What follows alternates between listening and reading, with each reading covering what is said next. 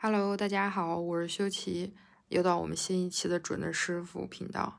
那今天呢，我们来聊一聊一些东方还有西方的一些预测术吧，有什么星盘呀、塔罗呀，包括八字、六爻、什么六壬之类的。我们主要聊一聊，呃，比如说自己有困惑，怎么去挑选这个咨询师，又或者是。呃，学习的话需要注意些什么？因为实话实说，我自己接触命理啊、预测呀，我自己是做过咨询者，也做过那个被被咨询者，所以我觉得在这方面还是挺有心得，能跟大家去分享的。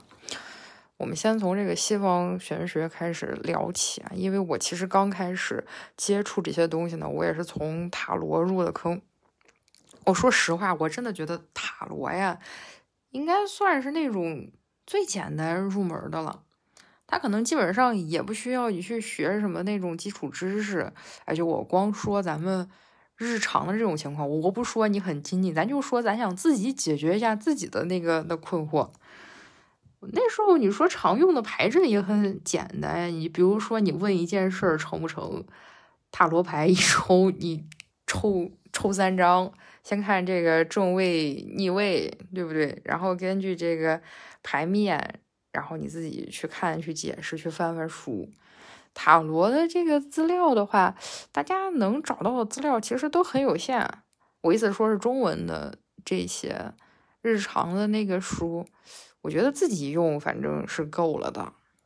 学习的话，就建议先学习大牌的释义开始比较好一点。呃，在这里插一句啊，就是给不了解塔罗的朋友介绍，塔罗一共是七十八张牌，然后应该是有二十二张大牌，它每一个大牌呢代表了一个人物。就如果说你在看完那种塔罗相关的书籍之后，你想在塔罗了解更多一点，其实我觉得你可以去了解一下西化那个希腊神话，因为大牌里边。基本上每一张大牌的都会对应一段那个神话典故里边的人物。有的时候我们在解牌，就咱自己给自己解；有时候帮那个朋友看一下，你其实都可以把那个希腊神话里边的那个人物的事儿往里套一套。真的，这个准确率还是可以的。推荐这方面的书的话，我就推荐的两本吧。我觉得其实咱自己给自己看。基础入门这两本就就够用了，一个是那个塔罗葵花宝典，还有一本是其实你已经很塔罗了。你会发现，对于比较基础的而言，基本上就属于啊看图说话，然后再有就是多多练习吧。我记得我当时刚接触塔罗，拿的那个塔罗牌就是韦特塔罗，新人。入门我就建议你拿这个，因为有关塔、有关韦特的这个释义是最多的。你说咱拿一个什么神谕卡，或者说可能拿这个其他变种的塔罗牌，主要是这个，我实话实说，因为我英文不是那很好，他附的那种说明基本上都是英文的，把我看的有时候很头很疼。因为有一次我过生日，我我朋友还给我送了一个，送了一个那个猫猫塔罗，真的还还挺可爱的。可爱是可爱吧，但但是我我看那个牌意，其实我还是跟着那个韦特的那个示意走走的。说到这儿，我想跟大家分享一个挺好玩的事儿。其实我刚接触塔罗，我也是听我朋友给我讲的。他给我讲，他给我讲，说是他妈妈，我管他叫叫阿姨嘛，就是他妈妈年轻的时候自己给自己算事情。按照现在时间说，可能十几二三十年前了吧，二十年年前都得有了。家里那会儿哪有塔罗牌呀？那会儿塔罗牌就感觉还挺挺难买的嘛。可能看那种台湾传过来的文艺作品，他就是拿扑克牌算。哎呦不行，笑死我！其实扑克牌那也行呀，对不对？反正也是四种元素，对不对？那个数字也也一样，只是说是类似于有点像。他那个解释就有点像是把塔罗牌的那个大牌去掉。我当时觉得反正挺好笑，好笑归好笑，但是也有用。我是觉得预测这类东西，有时候咱们不要太拘泥于那个形式。你管它黑猫白猫呢，它能解决你问题，对吧？它能给你当下你想知道的一些事情给出建议，帮助你那个解除一定的困惑，那它就是那有用的。塔罗预测师这块的话，因为塔罗是一个。他学习门槛很低的一个预测书，就是属于我不管是我从业了一个月，还是说我从业了可能两年、三年，我拿到一个牌阵，对不对？我都能给你说出点话来，我都能给你给点建议。所以我觉得，作为咱们就是去去咨询，真的其实挺挺难判断，就是他的那个水平高低了。当然，你要说厉害的那种，很会玩塔罗的。呃，我想一想，我在那个《通灵之战》，大家有没有看过《通通灵之战》？就是有一个俄罗斯的综艺节目，我记得有有一期的那个参赛选手，人家拿塔罗真的就就超级厉害，妈呀，你感觉他简直跟跟通的灵一样。就同样是一个塔罗牌，我觉得那个选手拿的塔罗牌，反正还挺破的。哇，塔罗牌在他手里不像是塔罗牌，像是他和神灵和那个上帝之间沟通的一个。媒介一样就挺厉害的。然后我分享一个我自己那时候学塔罗，然后遇到了一个案例吧。因为学塔罗，它中间有一段就会让你说你要多多的练习嘛。你多多的练习怎么练呀？可不就拿自己这点事儿在那儿练？我记得那时候有一个呃呃人就建议，就说是咱学学塔罗，咱每天要做这个占卜笔记。有的时候，你说他真是没东西可占卜。你说我哪有那么多事儿那可问呢？就练习嘛，练习。比如说今天中午吃什么，然后我当时就抽了一张牌，抽出来的是审判。我一会儿把这个牌面贴出来。这个牌面呢，就是一个人在那儿吹号角，然后底下好多人站站起来。我说这是吃吃啥饭呀？这中午。想半天想不出来，后来中午吃了饭嘛，写这个占卜笔就开始写。哦，我中午吃的是面条，我就开始那联想，那为啥抽这个审判咱中午能吃面条呢？这个人站起来，这一一个个的不就跟那面条一样，一一条一条的吗？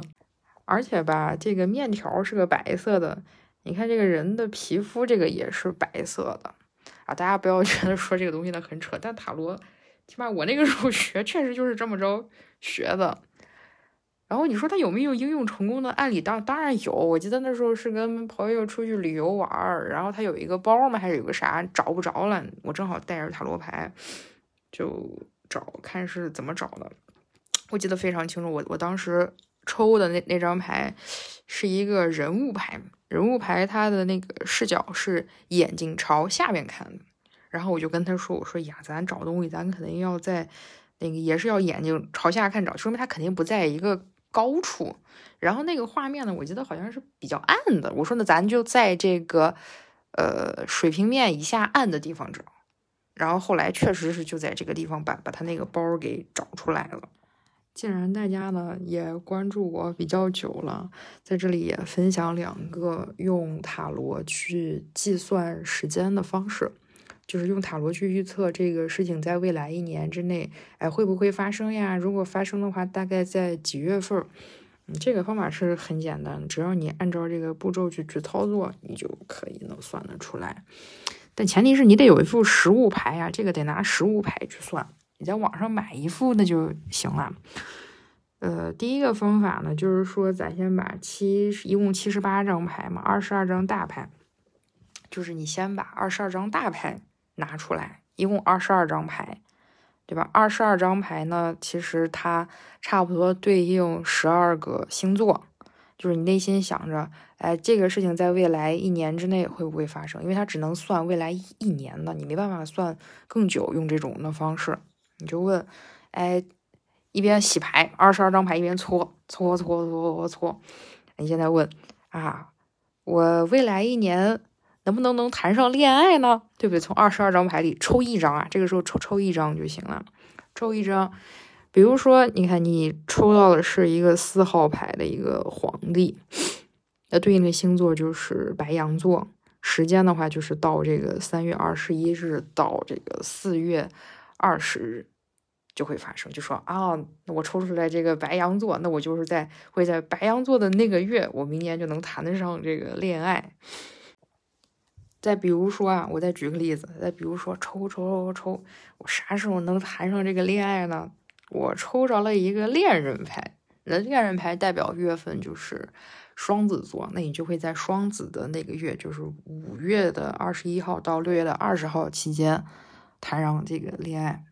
那再比如说，我问，哎呀，我啥时候能找着我的什么什么书呀？我找摸呀摸呀摸，我抽我抽一张出来。我抽了一个审判，或者抽了个命运之之轮。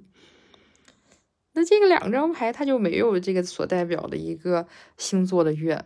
那不好意思，那是未来一年之内这个事情都发生不了。所以说，这个东西真的很简单，你要干的就是从七十八张牌里边，对吧？先找出二十二张，然后抽一张，想着一边抽牌的时候，你内心想着这个问题就可以了。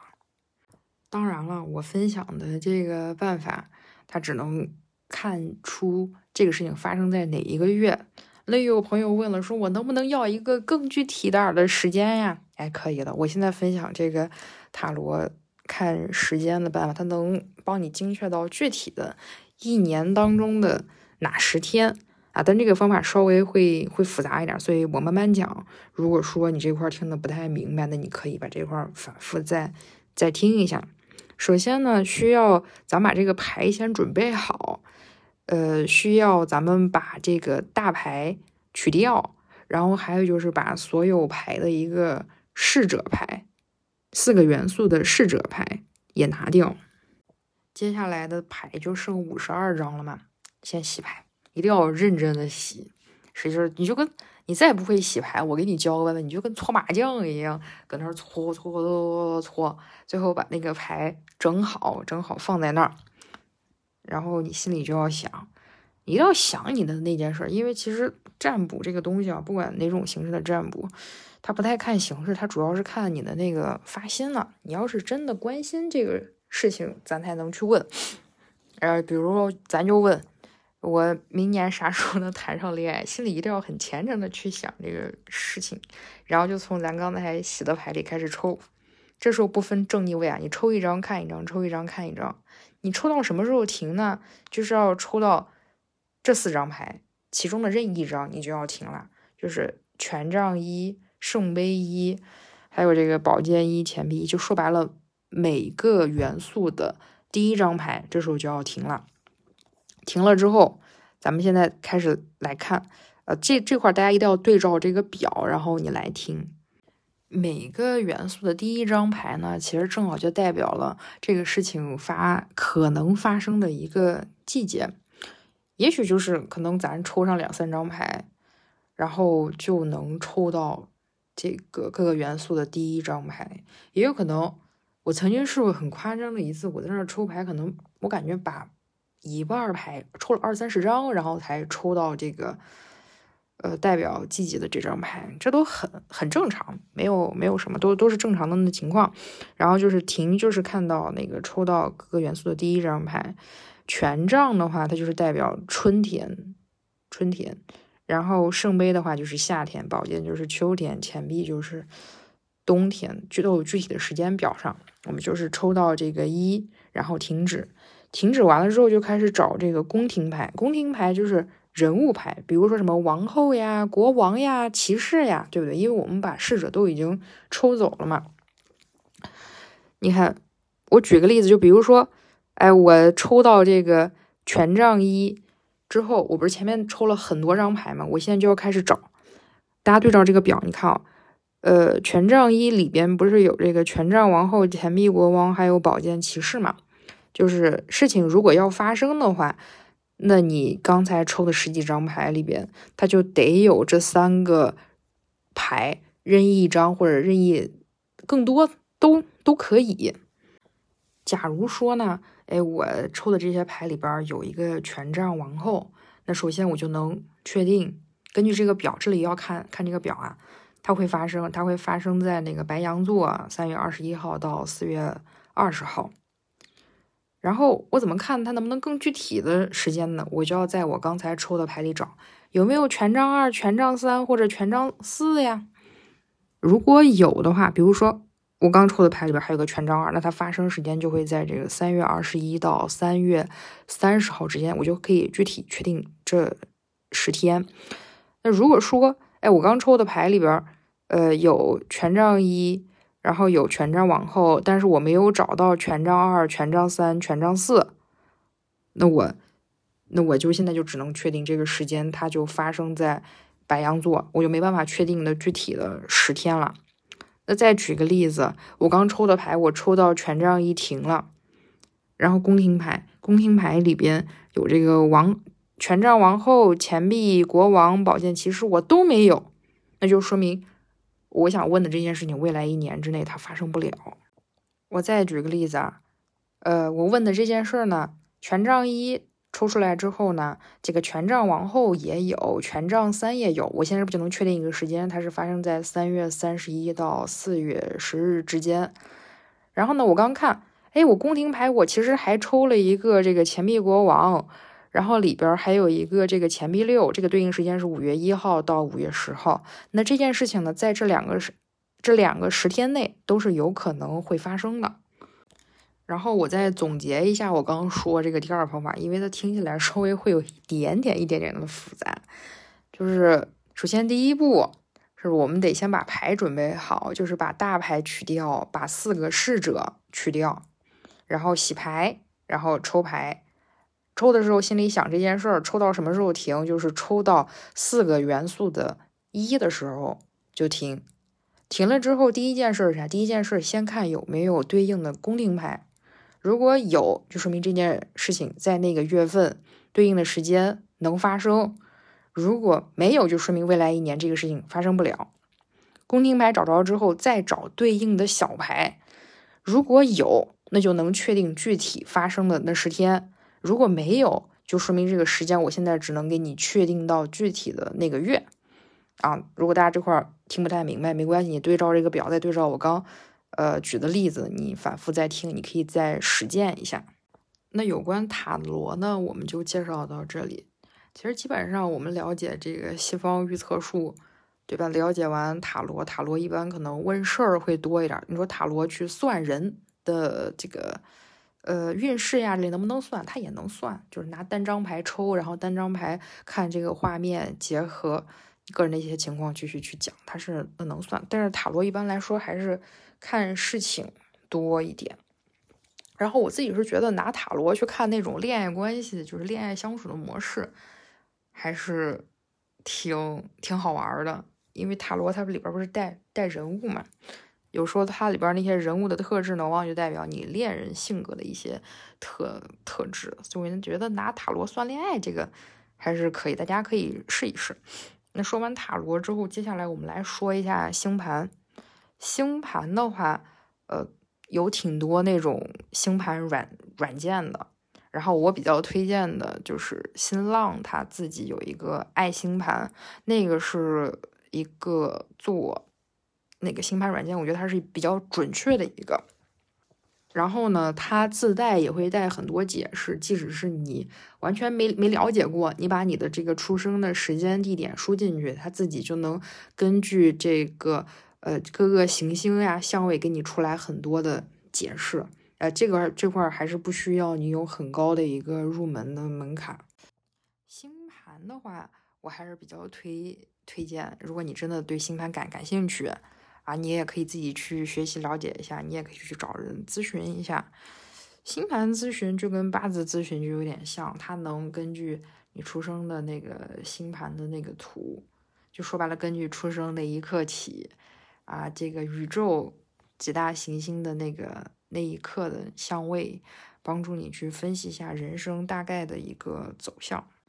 我自己其实都找过这个星盘咨询。体验感觉反正也不错吧，因为他会给你很多人生的一个建议，比如说他会建议你多少岁到多少岁之间你可以去尝试什么方向之类的。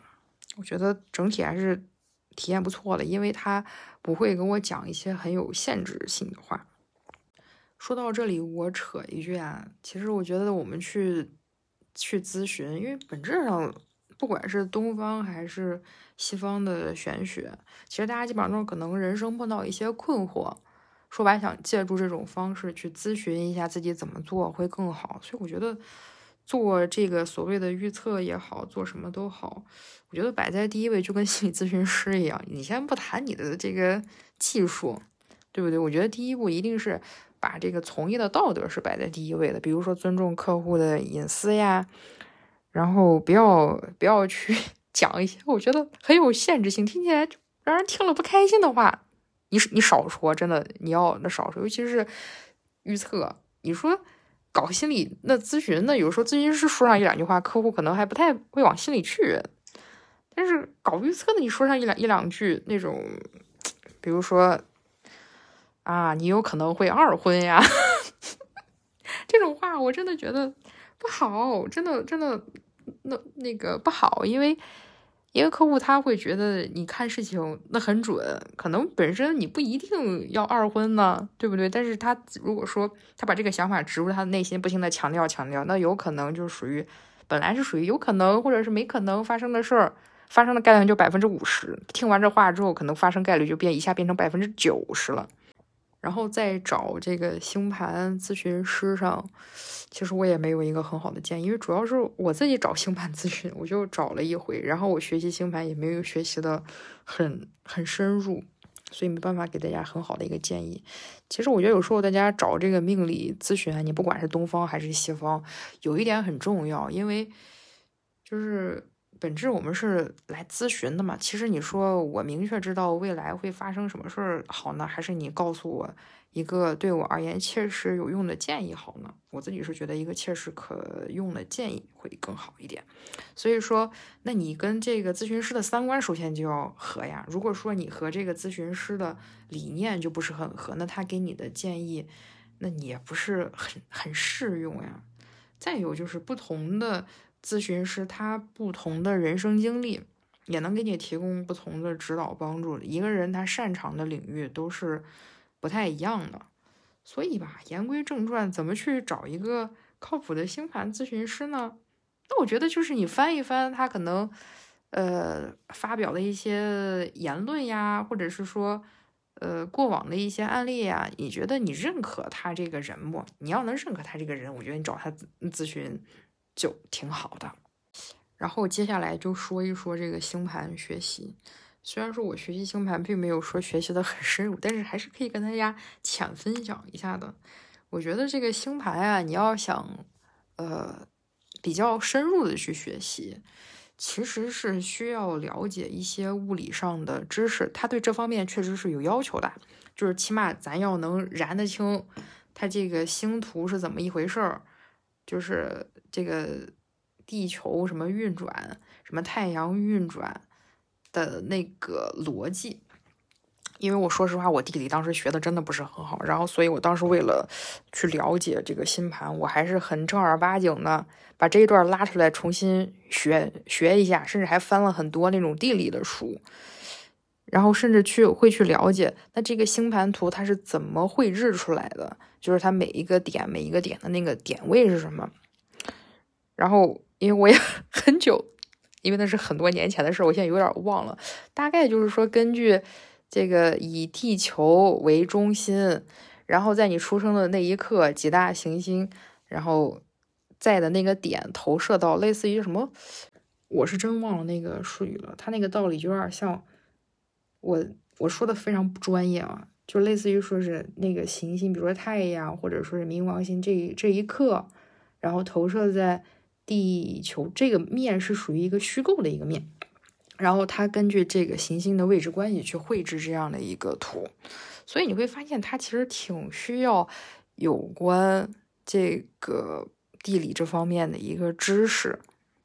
然后最早的话，其实占星学的一个发展和这个天文的发展是一起的，只是后来才分开。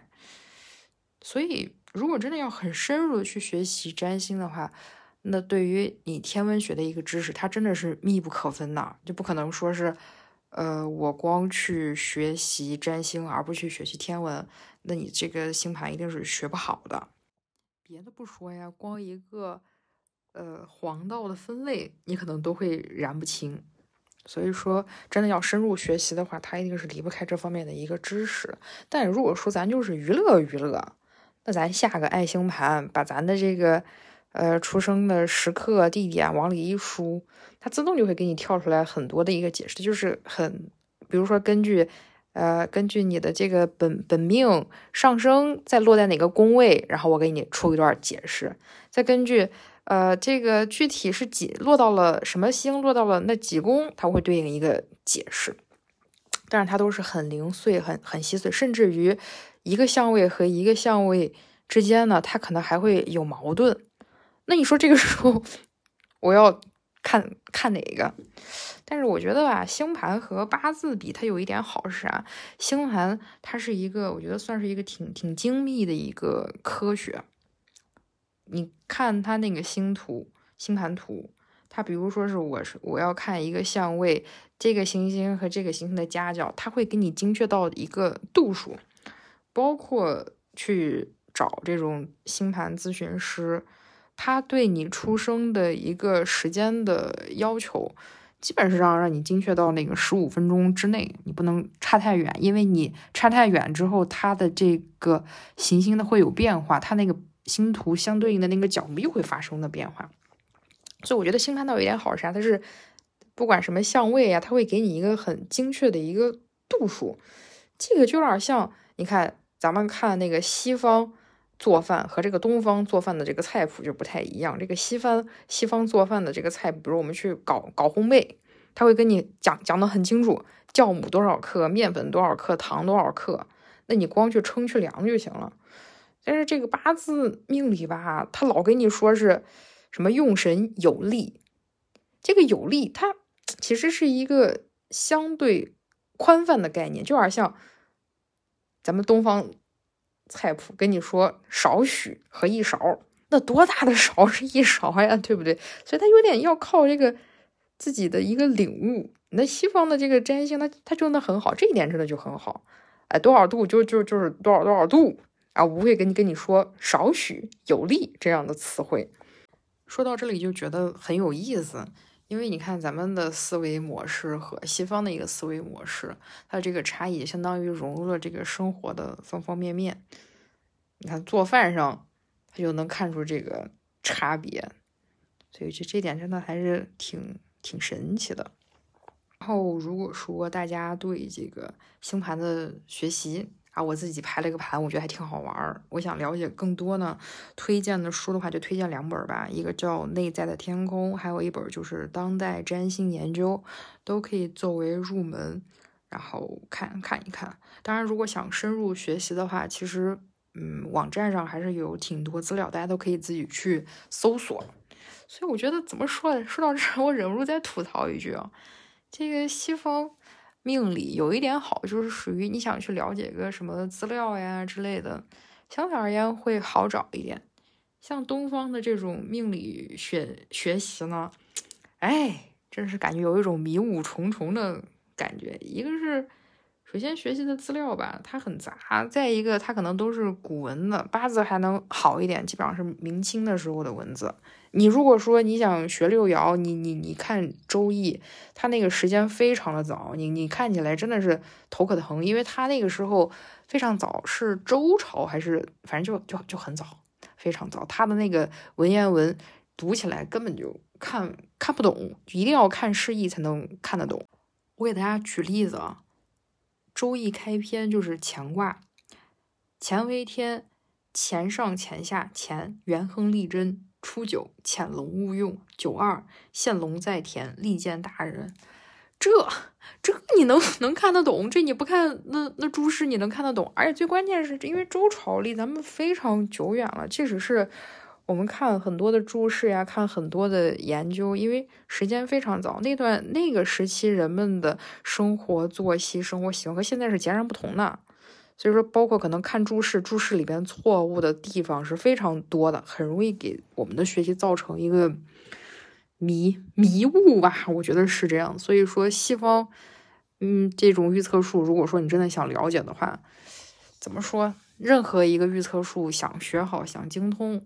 它都是有门槛儿、有困难的。但是起码我觉得我说的这个塔罗还有星盘，咱大概的浅了解一下，它对这个呃没有基础的朋友而言还是非常非常友好的。那我们有关预测术的一个探讨呢，那我们今天就先分享到这里。我们今天呢，就是介绍了一下星盘还有塔罗。那下一期呢，我们就会着重去讲一下跟中式预测术、中式命理相关的呃一些分类吧。然后我们下期再见。